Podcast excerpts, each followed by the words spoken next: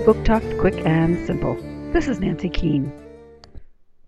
There has been a nuclear attack.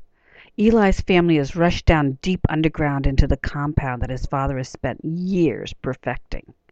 He has thought of every need that they may have during a prolonged stay, from clothes to decor to entertainment.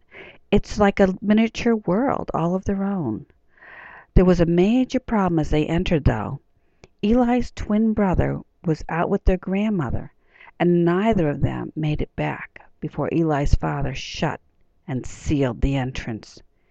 Eli has a very hard time accepting this, but his father says to accept it and move on. The outside world no longer exists, but they are safe here in the compound.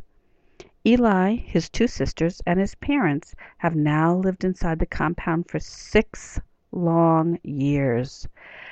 There are some glitches emerging as the father's elaborate setup. Some of their food has gone bad, some things are starting to break down, but returning to the surface is not an option.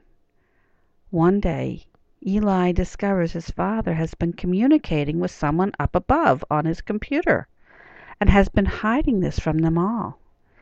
Eli is determined to learn more, and begins to suspect the unthinkable that all is not as they think outside the compound. The Compound by S. A. Bodeen, Feiwel and Friends, 2008. Book Talk by the New Hampshire Isinglass Committee.